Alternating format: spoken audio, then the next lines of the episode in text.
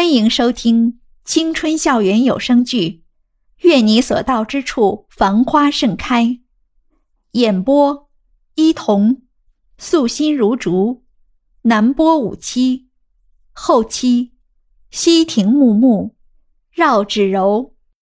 第三十三集，齐雨荣却不知什么时候就悄悄站在了他的身后。傻妞，傻看什么呢？袁依依真的是被结结实实的吓了一大跳。你，你干嘛一声不吭站在我身后呀？你不知道人吓人吓死人吗？袁依依一只手帮自己顺着气，一边大声说：“这么大反应干嘛？”齐雨荣那张浓妆艳抹的脸突然凑上来，携带着一股杂牌香水的味道，让袁依依不由得皱起了眉，往后面缩了缩。怎么，你怕我会趁江胜不在欺负你吗？齐雨荣斜着眼，冷冷的看着一脸嫌弃的袁依依说道。袁依依离他远一点，听到他的话后，不由得轻笑了一声，说道：“我在你眼中就是一个只会躲在别人身后的胆小鬼。可不就是？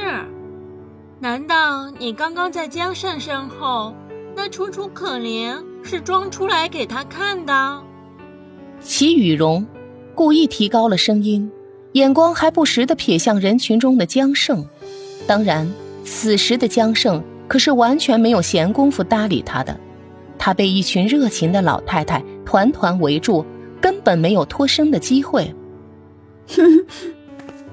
袁依依轻笑着靠近齐雨荣，看着他的表情，袁依依忍不住缓声说道。你就当我是那种人吧，反正能躲到江胜身后装可怜的，好像只能是我吧。齐雨荣听到这句话时，显然瞬间就变了脸色，但是碍于周围的环境，他只能隐忍着，不敢发作。袁依依站在一旁，抱着臂，轻笑着，看不出喜悲，但是他们都没有看到，此时人群中的江胜。遥遥的目光缓缓地落在了袁依依的身上。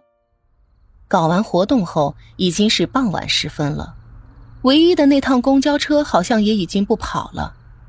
站在路边等车的袁依依有些难为情地看向身边的大块头，一脸生无可恋地说道：“现在好了，我们都回不去了。不要这么悲观。任何事情都是有两面性的嘛。”他还是以往那种要命的淡然，袁依依却还是听出了他话里有话。这个时候，他本能的就想到了夏耀阳，他才突然意识到，自己对夏耀阳似乎有些过分了。然后就像往常一样，他毫不犹豫地拨通了夏耀阳的电话。旁边的大块头眯着眼睛看了一眼身边握着手机、皱着眉头的女生。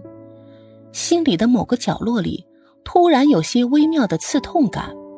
不过，他只是若无其事地移开了自己的目光而已。电话响了很久，但是就是没人接。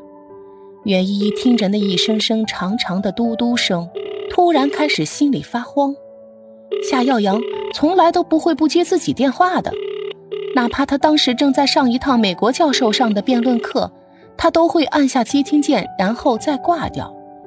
他会第一时间发来信息，问袁依依什么事，是感冒了，还是生理痛，还是没吃早餐，还是书包落在门口的哪个小摊上？